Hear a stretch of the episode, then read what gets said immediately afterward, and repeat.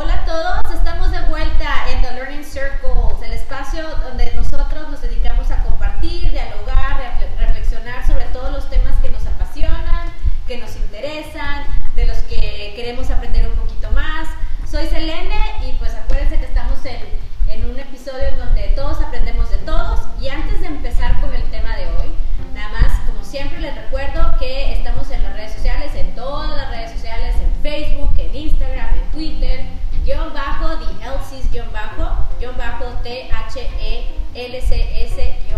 bajo. Ahí están? dijo,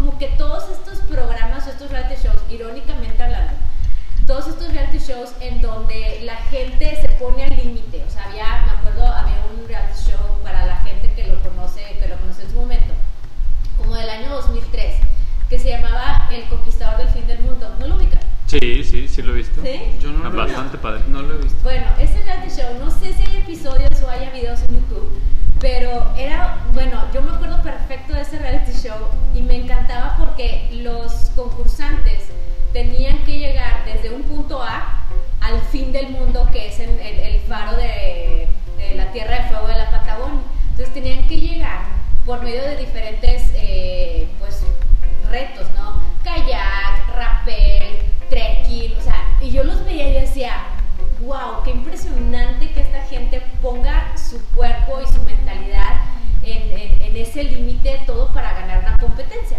Claro que era gente súper preparada, pero yo creo que en un mundo paralelo me hubiera encantado poder tener esa, esa, esa posibilidad. Entonces, yo no sé, yo, yo creo que esta parte de, de- de- del deporte y de ponerte al límite, pues definitivamente es algo que ahorita ya mucha gente está viviendo, ¿cómo ven?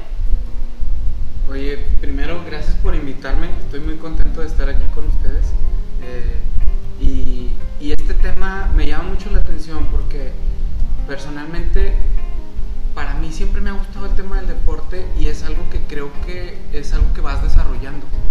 Eh, desde niño, por ejemplo, hablando por mí, para mí desde niño eh, pues estaba en, en grupos de fútbol y en este, como practicando algún tipo de deporte. Entonces, como que lo vas desarrollando con el, con el tiempo, ¿no? Y veía a mi papá también que jugaba fútbol, y luego que hacía carreras, y lo acompañaba a las carreras, y luego a los maratones. Entonces, yo creo que es algo que se desarrolla, este, y es algo también un poquito que traes nato, ¿no? Una combinación. Sí, por mi parte, pues no vengo de una familia como que haga muchos deportes o que hayan hecho deportes en, en sus vidas. Eh, pero siempre, como dice Ulises, ¿no? Siempre desde chiquito me gustó todos los deportes, jugar fútbol, atletismo, todo, todo, todo. Y, y caso extraño, a mi hermano pues no le gusta, ¿no? O sea, no, no le gusta correr, no le gusta sudar, no le gusta... Y a mí me gustaba meterme por todos lados, ¿no? Entonces coincido un poquito con Ulises en el sentido de, de que se va construyendo y, y a lo mejor dentro de la construcción que vas haciendo te vas dando cuenta que eres bueno en ciertas cosas, ¿no? Entonces, eh, bueno, ya ahorita de grandes, pues bueno, a, a mí en lo particular me, me encanta correr. Eh, ya llevo varios maratones, me apasiona y he descubierto en la corrida, pues, eh, que posiblemente sea bueno para eso, no como a nivel elite, pero pues como hobby no me, no me saludable. ¿no? Como hobby saludable. Y a mí se me hace como que, oye, le, le haces y luego dices, oye, si pude con el 10K y te da una satisfacción personal que dices, órale, y si me aviento un 15. A mí sí, yo en mi primer maratón, fíjate, lo corrí cuando tenía 22 años y lo corrí este, sin, sin haberlo planeado mucho. Empecé a entrenar y corrí un 10K y luego un 15K y luego dije, órale, ¿y si me aviento un 21 y entrené y órale, órale, un 21K en tres meses. Entonces, después de haber corrido el 21, como que ya me sentía prendido de, de gustoso de haber, de la satisfacción de hacerlo. Y dije, no manches, hay un maratón en tres meses, me voy a apuntar. Y voy a bajar un planecito ahí de Google y lo voy a seguir. y, y pues ya, o sea... y- Muchas lesiones, pero un planecito de Google. pero como que te entra la espinita y dices, oye, oye, sí puedo. Está cansado, te pesa, pero la satisfacción de lograrlo es más grande, ¿no? Sí, so- sobre todo por las barreras, las barreras mentales que te pones antes de comenzar tan siquiera entrenar, ¿no? O sea, de entrada dices, híjole, 42, y luego cuando sondeas un poquito, oye, más o menos como cuánto te tardas, híjole, pues si eres promedio, 4 horas, si eres menos del promedio, pues cuatro y media, y 5, y 6, oye, ¿cuánto es el tiempo máximo que te dan para completar? 6 horas, y te ves, piensas y dices, no manches, no voy a correr 6 horas ni de chiste, ¿no? Pero luego, pues está el entrenamiento y uno se va picando y como, como bien comentaba Ulises, ¿no? Pues te vas poniendo metas tú en tu cabeza con el plan o con lo que tú quieras y bueno, al final la satisfacción pues es bastante, bastante, bastante grande, ¿no? Pero fíjense, o sea, dices, es que, es que pesa y, y, y sí duele y todo, pero es mucha satisfacción. ¿Por qué no nada más quedarse en, oye, pues corrí, qué padre, estuvo muy bien y ya quedó? Ah, no, el punto es como que superar y superar y superar. ¿De dónde viene esa, vamos a llamarle, esa necesidad de querer superar siempre algo que ya hiciste? O sea, ya, ya corriste un 5K, check un 10K, check. ¿Por qué siempre quiero superar? Lo corrí en, no sé, ¿cuánto corres, ¿en cuánto corren un 10K? No sé. 50 minutos. 50 minutos,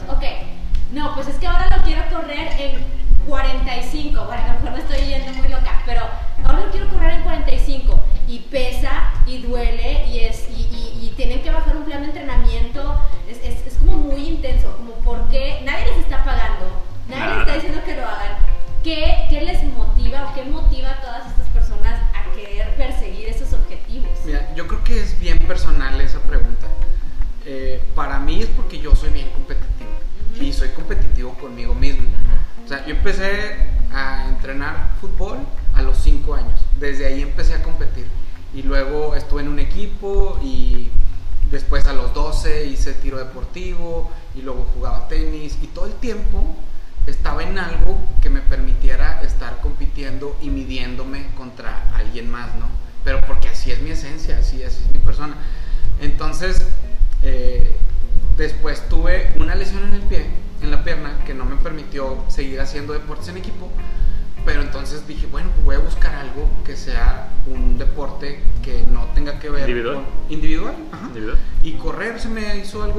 Aparte se me hace algo muy natural. Ves un niño de dos años y anda corriendo. Es el deporte más natural. Estamos hechos para correr. Este, entonces, eh, esa competitividad a mí me llevó a decir, pues, oye, pues quiero superarme, ¿no? Y quiero ahora ser más rápido, como dices. Y aunque duela, aunque te cueste, aunque implique entrenamiento y aunque implique a veces hacer, este, no sé, dieta o bajarle a que no puedes, antes de una carrera, pues no puedes tomar, Tomar. ácidos o tomar alcohol, o- pero como como el gusto de decir, pues lo voy a lograr por mí y estoy compitiendo contra mí mismo, este, a mí eso se me hace lo divertido ahora. Pero fíjate lo que dices. Bueno, a ver, ¿qué? No, y que, que al final, sin darte cuenta, logras hacer un, un hábito. O sea, por ejemplo, yo, yo tenía una semana, no, casi como desde, desde la contingencia, el COVID y todo este rollo, tenía como siete semanas sin hacer ejercicio, ya me dolía la cabeza todos los días, me sentía mal, hasta me enfermaba de cosas que ni sabía. Y regresé la semana pasada a hacer ejercicio y adiós dolor de cabeza, me levantaba con muchísima energía y obviamente el cuerpo siente ese cambio, ¿no? O sea, el cuerpo te dice, oye, ya necesitas pararte otra vez a hacer ejercicio porque ya, ya es un hábito que tienes desde hace mucho tiempo. Bueno, para la gente que, que, que lo toma como un hábito, ¿no? Que se levanta a las 5 de la mañana y sale a correr 10 kilómetros todos los días. Pues ya es un hábito, ¿no? Y al final trae muchas cosas positivas, además de la satisfacción o los retos personales que uno se va poniendo, porque así es el humano, o sea, bueno, no sé si todos los humanos, pero así somos muchas personas, como decía Ulises, competitivas de compito contra mí, contra, contra mí mismo y digo, ya hice el 10K en 50. Yo lo hice el 2018 en 50 minutos. Y el 2019 dije, lo voy a hacer en 45. ¿Por qué 45? ¿Quién sabe? Me puse una meta de 45 y lo logré en 45. Fue muy bueno. Y ahorita ando pensando si lo puedo hacer en menos de 45. Después de la contingencia no creo, pero, pero bueno, son, son retos que uno se va poniendo y está bastante padre. ¿Cómo se llama el famoso? Mo Farah, el de los, los Kipch Olimpiadas, ¿no? o Kip, Kipchoge. Kipchoge. Eliud Kipchoge, no, y, No y yo, máquina. yo también creo que tiene una, una parte, o sea, esta, esta tendencia tiene una parte de mercadotecnia, sin duda. O sea, le hacen todo un show a Eliud Kipchoge por bajar las dos horas en un maratón cuando no es oficial, obviamente, no es oficial, pero el esfuerzo está ahí, ¿no? Sí, tiene un equipo de trabajo, le ayudan y todo, pero pues es el monito corriendo, ¿no? Y, y- seguramente la satisfacción que sintió él al lograr una hora 52 o una cosa así, una hora 59, pues fue ¿Lo corrieron a los bastante. 59? Uno- también es, él, él es este, africano, ¿no? La situación, eh, hay un documental que está en Netflix y habla sobre cómo, por ejemplo, en Kenia, para salir adelante, eh, sin, general, sin generalizar al extremo, pero en muchas situaciones, eh, la forma, si corren y son rápidos y ganan carreras, pues es la manera de ganar dinero y salir adelante, ¿no? Sí. O, o- o los rarámuris también, ¿no? Este, que lo hacen porque, pues, eh, traen eso en la sangre, son buenos, natamente son corredores y, y es una forma también de salir adelante, ¿no? Este, hay esos casos. Hay otros donde dices, bueno, pues lo hago por salud, ¿verdad? Hasta por ese lado es, es bueno. Y, y al final yo creo que es una forma integral, porque somos, estamos buscando ser integrales en decir, pues eh, aprendo en conocimiento, me dedico al trabajo, pero no quiero dedicarme solamente al trabajo, ¿no? Sí. También es tener una distracción Un balance. deportiva, un balance, en decir, pues también quiero cuidar mi cuerpo y hacer ejercicio, pues es una buena manera, ¿no? Pero a ver, ya que estamos hablando de Kipchogis y de Mo Farahs y de todos estos atletas, ¿qué han hecho ustedes? Yo no he hecho nada. Yo no he corrido,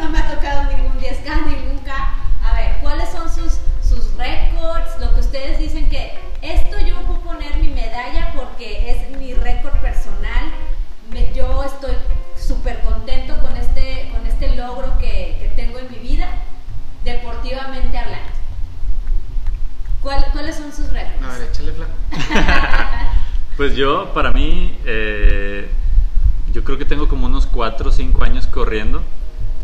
No, no estaba en mis planes hacer un maratón. Lo más que había corrido era 21K en, en Saltillo. Y muy rara, muy rara la situación. Conocí a una persona en un café que era corredor. Me invitó a un grupo de corredores cerca de mi casa. Acepté, un poquito con miedo y dije como que me ¿A va, dónde me va a llevar? me- me va a, sal- me va a saltar o qué me va a hacer. Luego me citó muy temprano un sábado y dije, ah, caray, como que esto está medio raro. Pero ya después descubrí pues que era un grupo de corredores este, eh, muy famoso aquí en Monterrey. Y de ahí eh, me llevaron a entrenar hacia, hacia el maratón, mi primer maratón. La sufrí cañón, cañón. No tenía ni los tenis adecuados. La verdad es que tampoco sabía mucho. Claro. Ni los tenis, ni la preparación alimenticia antes de correr un maratón, que eso es algo bastante importante, la carga de carbohidratos, prepararte con eh, geles deportivos, eh, aminoácidos y demás. eh, para, para, para cuando estás en la carrera, en la competencia, pues también es, es importante, ¿no? Y, y ya, hice en el 2017 ese, ese maratón, me gustó, quise retarme a mí mismo en los siguientes años y bueno, pues ya llevo ahorita seis maratones, son muy poquitos todavía. Eh, esta contingencia como que nos quebró un poquito, yo creo que a todos, a la mayoría.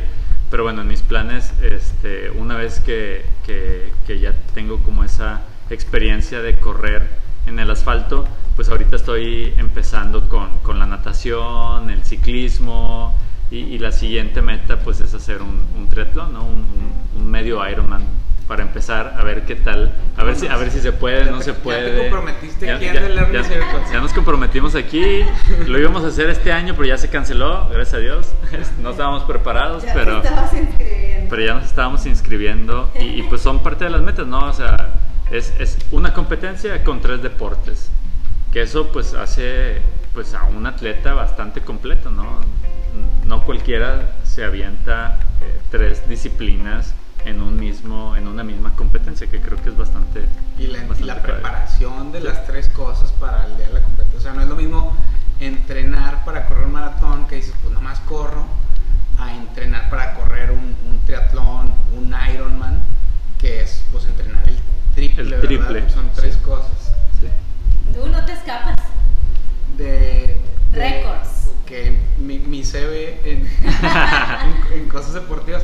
Fíjate, de las satisfacciones más grandes que tengo fue haber. ah, fue jugando fútbol, quedar campeón cuando tenía como 11 años. Entonces, Ay, aunque, sea, wow. aunque sea algo chiquito, es algo que a mí me, me trae muy buenos recuerdos y ha sido de los días más felices de mi vida.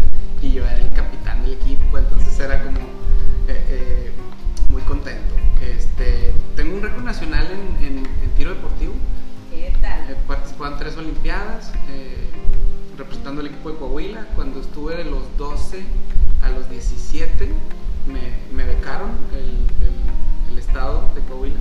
Eh, después eh, jugué fútbol así como eh, en, la, en la facultad. Tuve una lesión en, en la rodilla izquierda y me operaron dos veces.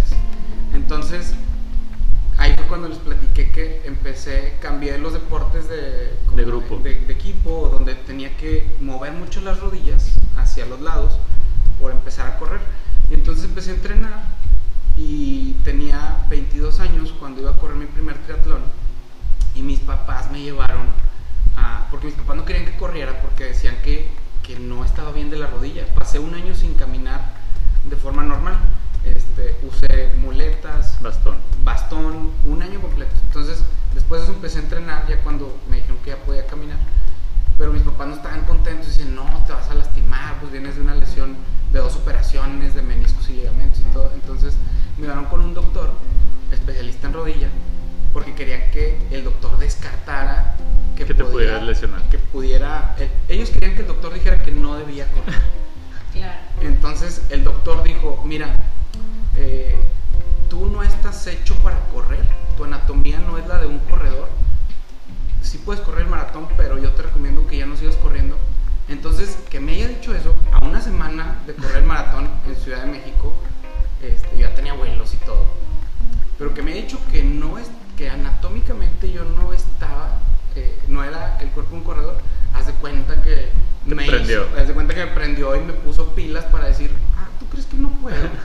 O sea, sabes, como esa parte del reto, dije, pues que ahora con más ganas lo voy a hacer. ¿no? Ese ego, ego emocional que a veces interior, te ayuda, ¿no? interior. que, a veces te ayuda como a ponerte las pilas. Entonces, ya, ahí corrí mi, mi primer maratón. Después de eso hice otros dos maratones. eh, el último lo corrí hace un año.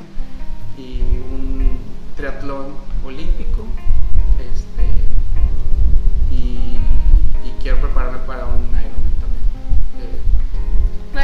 que no sabemos qué es un Ironman, Un Ironman tiene la disciplina de natación ah, y, y se parte en el Ironman completo o el medio Ironman, pero pues prácticamente es lo mismo. Son 1.9 kilómetros nadando. Después de eso, de manera continua, haces eh, 90 kilómetros en bici y después haces 21 kilómetros corriendo. Eso es un medio Ironman. Ya el Ironman completo, pues el doble, el doble de cada una de las disciplinas. y en promedio, pues yo creo que tardas entre 3 horas y media y 6 horas. Para el Ironman completo, 12. 12, más Para o el menos. medio, pues como 6. 6, Eso, 6 horas. eso ya es donde a mí me parece que ya ni siquiera es natural, ni siquiera es humano poder hacer esas cosas. ¿De dónde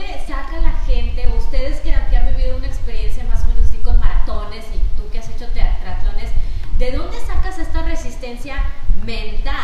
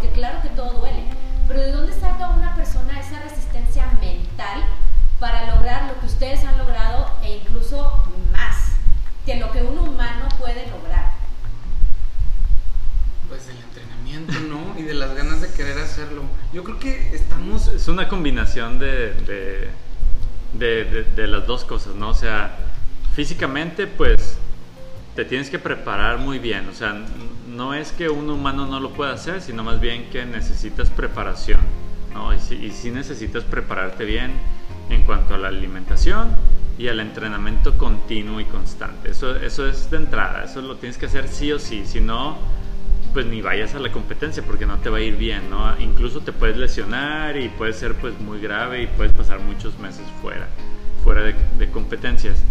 Pero es una parte, llega un punto donde le exiges tanto tu cuerpo que te empiezas a desgastar prácticamente todo de tu cuerpo, los azúcares, los aminoácidos, todo, todo, todo, todo. Y vienen los calambres y luego te haces un masaje y sigues dándole, pero ahí ya es cuando entra la, la- la fuerza mental, la resistencia mental.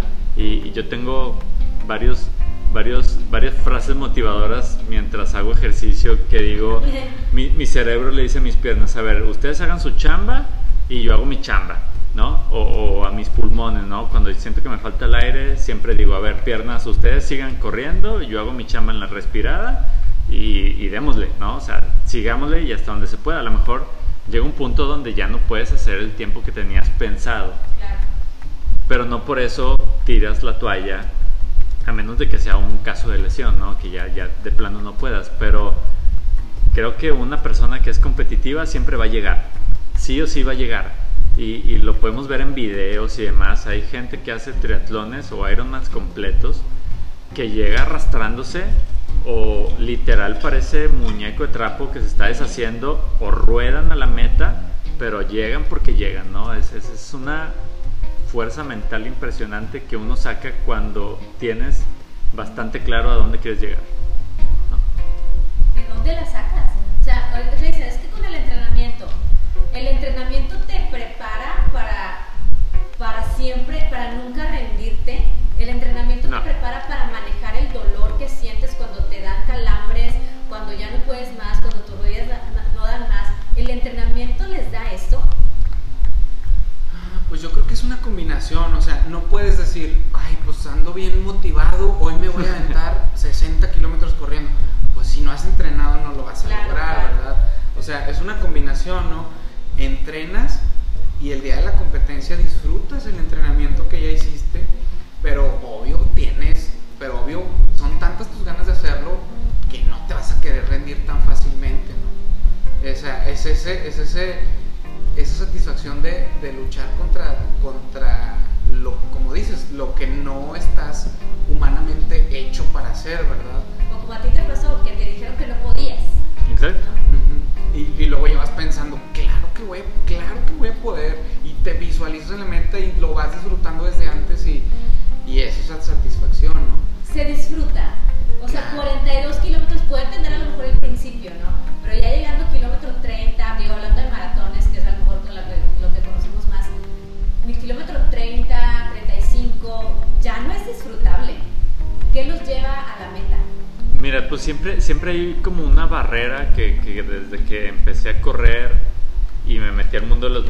Siempre han dicho, oye, aquí está la pared de los 32 kilómetros o los 35 kilómetros o los 37, que es cuando tus piernas ya no pueden más y ya tienes que sacar más fuerza mental que, que física.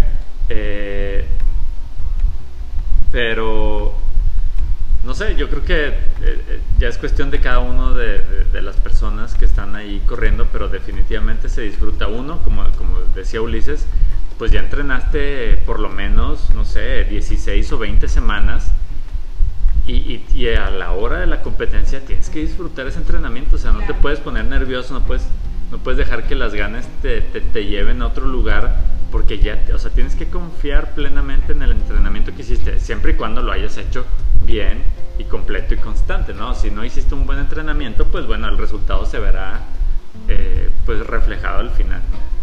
Aparte, yo creo que es, es, un poquito salir de tu zona de confort, ¿no? Siento que está, estamos como muy bombardeados de decir, eh, de valorar mucho la comodidad, que a veces está bien salir de la comodidad, este, hay gente que lo disfruta y eso creo que también es muy a nivel personal, o sea, hay gente que no le gusta para nada estar incómodo eh, en ninguna circunstancia, ¿no? Es su personalidad buscar la comodidad. Yo, o sea, platicándoles así aquí, a mí, a mí me gusta salir de, de, estar cómodo, o sea, eh, sí, y, te, te, reta. te reta. Y, y eso de correr un maratón o de este tipo de situaciones te permite eso, o sea, te permite salir de tu comodidad y está padre, está padre hacerlo. Y está padre saber que aunque no estés 100% cómodo, eh, puedes tener un buen día. Claro. Yo creo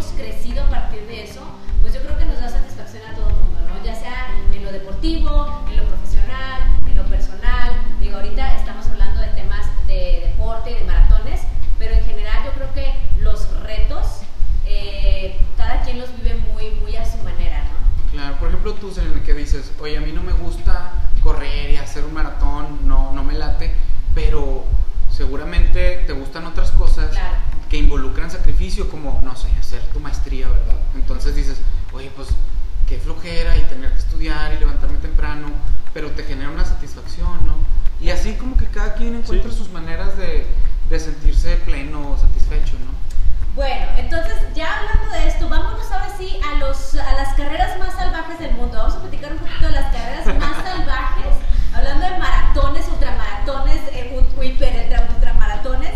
Vamos a hablar de las más salvajes del mundo. ¿Qué creen? ¿Qué tipo de carreras creen que vamos a mencionar? La carrera de San Fermín, donde hay toros. Hay toros, o sea que los persiguen. Sí, yo, salvaje, yo, ¿no? yo creo, una, una puede ser, no que sea salvaje, pero hace poquito la vi, la vi en internet, vi un video de eh, Holanda, ¿Ah? un triatlón en Holanda, que se veía que era, parecía que era tú contra Holanda, prácticamente. O sea, no veías, no veías a nadie, Era un trail en Eh, la montaña. era, era trail, nada- nadar, obviamente, y, y también bici. O sea, no, no había tanta corrida en, en- en asfalto, sino un poquito más en trail. Creo que es muy famosa, no, no lo había visto hasta la semana pasada que me puse a ver ahí unos videos, justamente para agarrar motivación para regresar otra vez a la- a- al ejercicio. Y, y está bastante padre, creo que es muy mental porque se inscriben muy pocos. Eh, y después, pues, dependiendo de la condición física de cada uno, pues, o puedes ir con algunos o te puedes despegar completamente, ¿no? Y, y prácticamente, o el video que yo vi era de un chavo que lo estaba haciendo prácticamente solo, o sea, empezó nadando con, la- con los demás, que eran muy poquitos, se despegó y después se fue prácticamente solo. Obviamente, o para esa carrera en específico, tiene que ir alguien contigo durante todo el trayecto para darte abasto, para cuidarte, para decirte cómo vas, qué, qué hay más adelante y demás, de tu familia o tus amigos o conocidos. También corren contigo los pobres. Prácticamente también hacen, bueno, te pueden ir en carro, pero el que, el que, el que gusta, este, ¿Y pues también te puedes kilómetros ir. son o cómo está? También te puedes ir. Es prácticamente un triatlón. Ok, Es, una- es lo de hacer un Ironman, Ok. prácticamente. Oye, o qué tal los que suben el Everest, ¿no? O sea, Ah, no, bueno, eso. que también se tiene mucha preparación. O sea, puedes llevar el, el cuerpo. A mí eso me sorprende mucho, cómo el cuerpo bien entrenado puede lograr muchas cosas, ¿no? Y es como eso de probarse, probarse al, al final. Prepararte, motivarte y pues entrarle al reto, ¿no? Vámonos con el número uno. El número uno cuesta 300 dólares. Está en Hawái. Es un ultramaratón llamado Hurt 100, Hurt 100. Y está hecho para darte dolor. Porque esta, esta carrera son 100 millas de puro trail en una selva tropical, bueno, semitropical. Hay 20 puntos en donde vas a tener que mojarte y cruzar ríos. Y adicionalmente, pues están todos los obstáculos de agua, están todos los obstáculos de los insectos, está en Hawái en medio de la, de la, del- de la- de la selva. Estamos hablando de un clima húmedo, su- eh, 100% húmedo, y tienen 36 horas para terminarlo. Órale. Se llama el Hurt 100. ¿Cómo la ven? Pues no sé pase si no acabas las 36 horas. ¿Cuántos Ojalá todos entrenen 180, 190 kilómetros. 190 kilómetros en 36 horas. Es un montón. Sí. En, en selva. ¿Qué onda? ¿Se anotan? Yo creo que no. Yo me puedo anotar las vacaciones en Hawái. no sé Yo- si yo los espero en la playa, Yo los espero en la playa. No sé si necesariamente a esa carrera per se. Número 2. ¿Qué más hay? 674 dólares para entrar a esta carrera. Está en Grecia. ¿Lo conocen? ¿Ya, mero ya se van dando una idea? Más o menos. No sé, no hay una carrera más épica que este ultramaratón en Atenas, Grecia, en donde tú vas a entrar en tu, en tu modo de guerrero espartano. Se creó por el, eh, un, un equipo británico y este se llama el Spartathlon. Empezó en 1984 y son 155 millas de pura técnica y corazón. Termina con un ascenso de 1200 metros hacia el Partenón en Grecia de noche.